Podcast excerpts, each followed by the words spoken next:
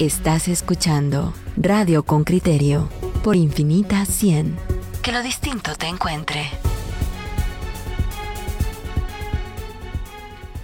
De vuelta a Radio con Criterio y en la línea telefónica vamos a tener a Ángel Pineda, el secretario de Asuntos Internacionales y Cooperación del Ministerio Público. Bienvenido Ángel Pineda a los micrófonos de Con Criterio.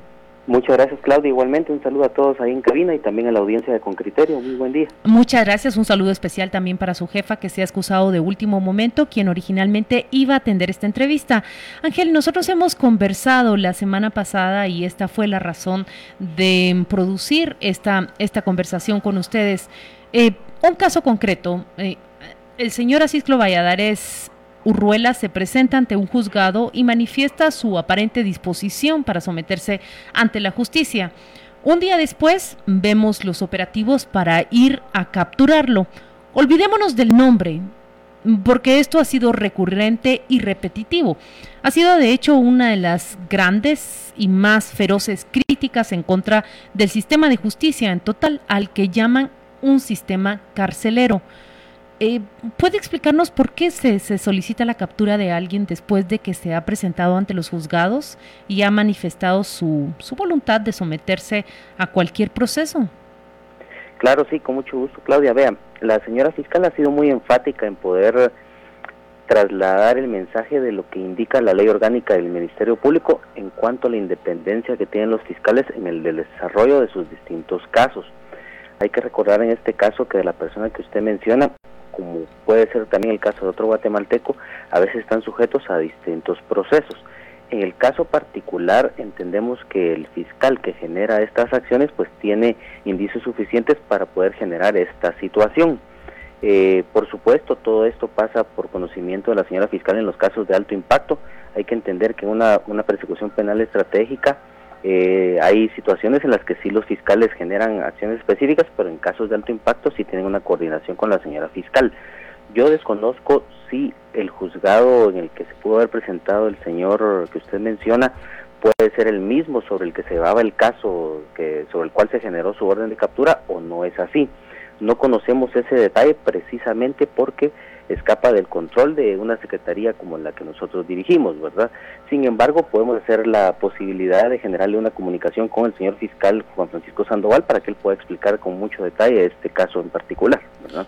Eh, pero, pero buenos días, gracias por acompañarnos hoy, Ángel. Pero, pero la, la, pregunta concreta es, eh, si una persona se presenta, digamos, para atender un caso que a él, que, que, que lo que le incumbe, eh, esa esa presencia suya o esa oferta suya de presencia no debería considerarse válida para los otros casos que se siguen en, en su contra? Por supuesto que sí, de hecho eh, deben entender ustedes que todo este análisis es sometido a consideración de un juez y es el juez que está a cargo del caso en particular el que sí, él quien dicta la orden, eh, uno le pide y él dicta, dice si está de acuerdo o no. Efectivamente, a nosotros escapa realmente eh, el conocimiento de los detalles propios de cada caso en particular y aquí hay que ser muy enfáticos de nuevo. El proceso penal es algo más complejo que un simple análisis eh, por fuera del conocimiento de los hechos. Es por ello que el, el, Código Procesal Penal establece que la publicidad de este proceso se da únicamente hasta la etapa de juicio-debate. ¿Por qué? Porque, digamos, llevar a medios de comunicación de manera pública una situación sobre la cual todavía no se tiene el conocimiento claro de lo que está pasando, genera circunstancias como las que ustedes dicen. Puede generar incluso hasta presión sobre un juez sobre la base de la toma de decisiones. Eso es algo que, que como sector de justicia tenemos que empezar a analizar, digamos, la comprensión completa del respeto de los derechos de las personas que están sometidas a conocimiento de un proceso, digamos, ¿verdad?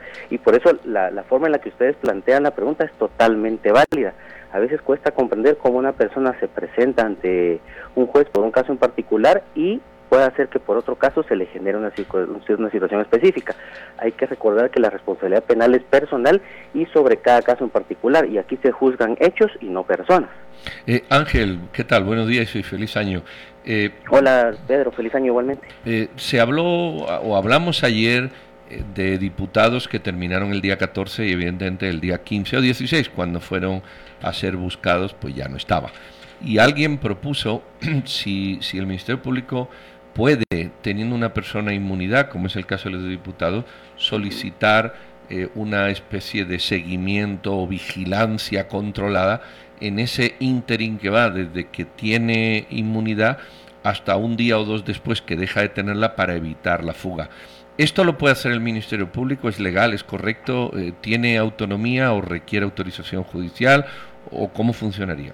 Bueno, en el caso particular, sí, digamos, toda acción que genera el Ministerio Público eh, deriva de indicios específicos, ¿verdad? Aquí yo, yo no soy fiscal, eh, sí soy abogado, pero hay que comprender que la figura del antejuicio genera una protección, digamos, esto lo establece la propia ley, una protección hacia personas que ejercen una función pública y la misma ley establece para evitar que por situaciones espurias, políticas y los todos los calificativos que genera ahí la ley se pueda generar una persecución, si se puede utilizar el término, voy a utilizar este término solo para comprensión del, del público, injusta, ¿verdad? Es decir, no por motivos legales. Sobre esa base, el, fiscal Curruchichi, por ejemplo, pudo hacer una explicación en algún momento en torno al tema que a él se le planteaba. Y él decía, eh, cuando se tenía la inmunidad, pues yo no podía ejercer ciertas acciones específicas hasta que se pierda la inmunidad de una persona, yo puedo empezar a hacer esas acciones. En el plazo físico de los tiempos que se manejaron respecto de que se pierde una inmunidad y se, perdón, se tiene inmunidad y se pierde la inmunidad, pues ahí puede ser que no dé tiempo para hacer la investigación adecuada. ¿Qué quiero decir con esto?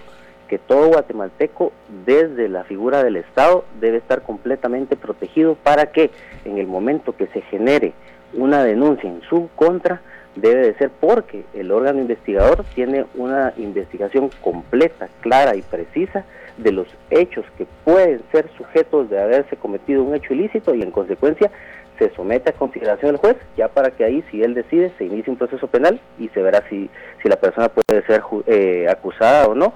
Y además, si ya se decide que sea acusada y ligada al proceso, ya empezar todas las acciones que tienen que ver con el proceso penal para ver si es culpable o no. bueno, pero... Eh, todo este esquema, solo perdón Claudio, solo para terminar la idea, todo este esquema yo sé que pareciera jerga jurídica, pero es la única forma que se tiene para que el Estado no abuse de la autoridad que se le delega por parte del pueblo.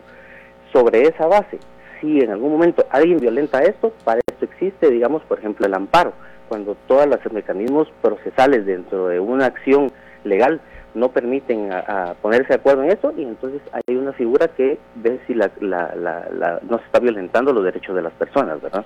Mire, pero definitivamente lo que hace usted es una descripción de lo que dicen los manuales desde derecho penal, del antejuicio, del amparo, es el deber ser, pero lo que prácticamente vemos los guatemaltecos es cómo se les escaparon personas que en menos, menos de 10 horas tenían una orden de captura y lo que nos queda es la sensación de que la ley no, no, no tiene su imperio total acá en Guatemala. Sí, fíjense que digamos de, hay, hay distintos casos relacionados con funcionarios públicos que podían perder inmunidad y otros que podían estar en ese impasse, digamos, de tener inmunidad y luego adquirir una nueva inmunidad hay que comprender, de hecho, el, eh, a través de nuestras redes sociales hemos estado informando en el transcurso de los meses anteriores, a través de infografías, a la población de los distintos casos que están en esta situación. De hecho, estos casos fueron parte de una nota de un medio de comunicación en torno a este tema y ahí se ha ido explicando y hemos podido hemos tenido la posibilidad de que los fiscales de cada caso puedan atender a medios de comunicación y les han ido explicando. Todos estos casos no inician en el mismo momento, por consecuencia las fases de investigación son diferentes. Aquí hay que comprender que precisamente, aunque pareciese que se escapa una persona, usted, aunque usted lo dice, es el deber ser, así se dice, así se entiende también. Es mucho mejor y más adecuado proteger los derechos de las personas que generar una acusación injusta en contra de alguien que no tiene los hechos probados para que se ejerza esa acusación, ¿verdad? Y bajo esa explicación o bajo ese argumento, dice usted, proteger los derechos de las personas, un ministerio público garante, un ministerio público legalista, vuelvo a la pregunta inicial. Mm, ¿Por qué personas que se presentan ante los juzgados para manifestar su disposición, después la fiscal general firma sus solicitudes de órdenes de captura? no cabe el análisis ahí de lo que la persona ha manifestado, dije en concreto una persona, que es la última que ha concitado esta discusión, pero le puedo mencionar más de 10, por ejemplo, el, el exalcalde y exdiputado Selvin García, quien así lo hizo, incluso entregó sus pasaportes, la doctora Ana de Molina, exministra de Educación, y así puedo enumerarles más. ¿De verdad no ha nacido en el Ministerio Público una discusión para accionar de manera distinta con estos casos? Sí ha nacido, Claudia. De hecho, eh, surge desde el momento que la señora fiscal eh, toma posesión del cargo. ¿Por qué? Porque encuentra, digamos, un millón doscientos cuarenta mil casos, un millón doscientos sesenta mil casos, perdón, en una situación similar a la que usted me menciona, digamos, en circunstancias dispares y en una forma de atención totalmente diferente y desproporcionada de la garantía de los derechos de las personas. Es por eso que a las personas que han estado criticando la decisión que toma la señora fiscal de hacer un cambio de modelo de gestión en el Ministerio Público, es precisamente por esto que estamos viendo en este momento. Digamos, el sistema como gestión dentro del Ministerio Público para la atención de los distintos casos era un sistema totalmente colapsado. Eh, tenemos un año, ocho meses, digamos, de, de haber tomado posesión acompañando a la señora fiscal. La señora fiscal general eh, tomó la decisión en el mes de septiembre del año pasado de lanzar la primera fase de este modelo de cambio de gestión. La medición se hará más o menos en el mes de marzo, abril de este año para tener resultados en torno a ver si efectivamente eh, la forma que se está proponiendo para hacer este cambio de gestión nos está dando resultados. Por de pronto le puedo decir, ya el 73% de los casos que están siendo atendidos por estas fiscalías con el nuevo modelo de gestión, incluyendo las fiscalías municipales, eh, ya están dando salidas diferentes dentro del ámbito legal a los distintos procesos y no atender los casos como lo que usted me menciona. En el caso particular de la persona que usted mencionó, yo desconozco, sí sé que hay varios procesos en contra de esta persona y puede ser que la orden de captura se genera dentro de un proceso y él se presenta dentro del proceso.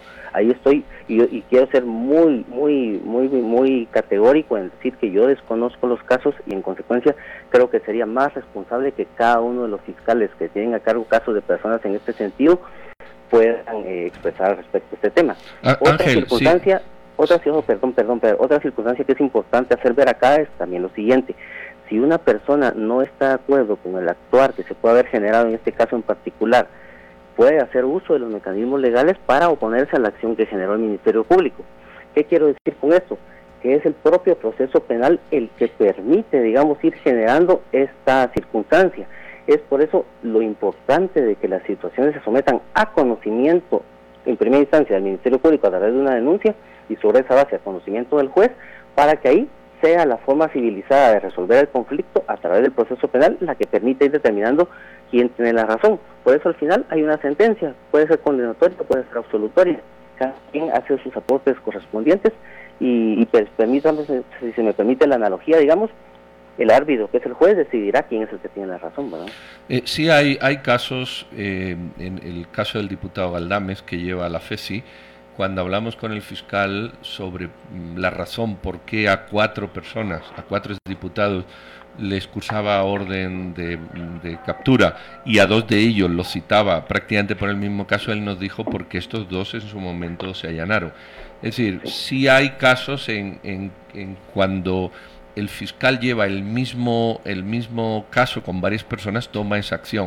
Quizás la descoordinación o el problema surge cuando hay dos fiscales o dos jueces que llevan casos diferentes contra una misma persona, en un caso el señor se ha allanado, en los otros, a lo mejor el otro fiscal o el otro juez desconoce que eso ocurrió porque son muchos casos y muchas personas y evidentemente no, no hace converger este tipo de actuaciones. Pero cuando ha ocurrido, y este caso del diputado Galdames y otros diputados es un ejemplo, sí el fiscal ha hecho, ha hecho ese matiz. Claro, claro y de hecho, digamos, este, no se puede generalizar en torno a la acción de las distintas personas o actores que participan en la comisión de los delitos. Por ejemplo, puede ser que si fuese un homicidio, sea uno el que accionó un arma, digamos, para dar muerte a una persona, mientras que otro es el actor material, mientras que otro es alguien asunto, digamos, y, y digamos, desconocemos la participación exacta de cada una de las personas y lo que se juzgan acá son hechos, digamos, ¿verdad? Entonces hay que comprender que es toda esa complejidad, digamos, es lo que hace en un análisis primer, en primera instancia el fiscal respectivo, lo somete a conocimiento del juez y es el juez sobre el análisis que presenta en, primera instancia el fiscal y luego la defensa de la persona que está siendo sindicada por, cual por, donde él va a tomar la decisión en consecuencia de decidir otorgar una orden de captura o la, o la medida que se deba de tomar, digamos, la acción eh, eh, legal que se deba de tomar. Es decir, es muy, muy, muy complicado, digamos, y peligroso hacer una generalización de todos los casos sobre la base de un caso en particular. Es importantísimo ver el, detalle de cada uno de los casos y en consecuencia también tener claro que por eso es que el proceso penal establece en el código que regula la materia que la publicidad de los actos es hasta en la parte de juicio o debate, precisamente porque de esa manera se generan un sinnúmero de circunstancias que puedan incluso a veces estar alejadas de la realidad y solo pueden generar, eh, aquí voy a utilizar la palabra que en algún momento utilizó Juan Luis cuando platicamos en una de las entrevistas anteriores, una percepción que no es la que va conforme el proceso penal, pero que sí genera una preocupación. Por sí, pero en todo caso lo que nosotros vemos no es un caso en concreto, Ángel. Le hemos enumerado una serie de procesos en los cuales los, los acusados se han presentado a los juzgados y no obstante presentarse allí, al día siguiente les es enviada toda la fuerza para su captura. La pregunta aquí es, ese régimen y, y y, se lo vuelvo a preguntar, pero le pido por favor que, que, sea breve. Estamos sobre la pausa comercial. Eh, ¿Lo estudian? ¿Analizan ustedes algún cambio? Sí, por supuesto, como le comento, por eso es que se hizo la propuesta ya de cambio de gestión de, la, de los casos en el Ministerio Público. Ya desde septiembre se está iniciando la primera fase del mismo y ahí tendremos ¿Y en qué va a consistir ese cambio? ¿En qué va a consistir ese cambio? Por ejemplo, una persona se presenta al juzgado, eh, ¿qué tiene que valorar el fiscal a la hora de solicitar o no su orden de captura? Precisamente la aplicación de la ley, Claudia es, debe de ser eso precisamente, ¿verdad? El Ministerio Público es una, una entidad técnica que debe velar por la aplicación de la ley y en consecuencia preocupación como la que usted me, me manifiesta es clara, precisa y no debe suceder de esa manera. Es por eso que si alguien genera una acción que no está conforme a lo que establece la ley, se existe la posibilidad de atacarlo, ya sea desde la defensa y también generar acciones desde el interno del Ministerio Público. El análisis hay que hacerlo, digamos, no puedo generalizar en torno a este tema, pero ya la decisión se tomó, se propuso un nuevo modelo de gestión y esperamos tener resultados de la primera fase en el transcurso del primer trimestre de este año para analizar si los resultados son acorde con lo que se busca o seguir buscando una medida que pueda generar precisamente la garantía de los derechos de las personas sometidas a conocimiento del proceso penal, ¿verdad? Muchas gracias a Ángel Pineda, secretario de Asuntos Internacionales y Cooperación del Ministerio Público por esta entrevista. Nos despedimos y le deseamos una buena semana. Muchas gracias, Claudia, igualmente Pedro, igualmente Juan Luis. Saludos, gracias. Adiós.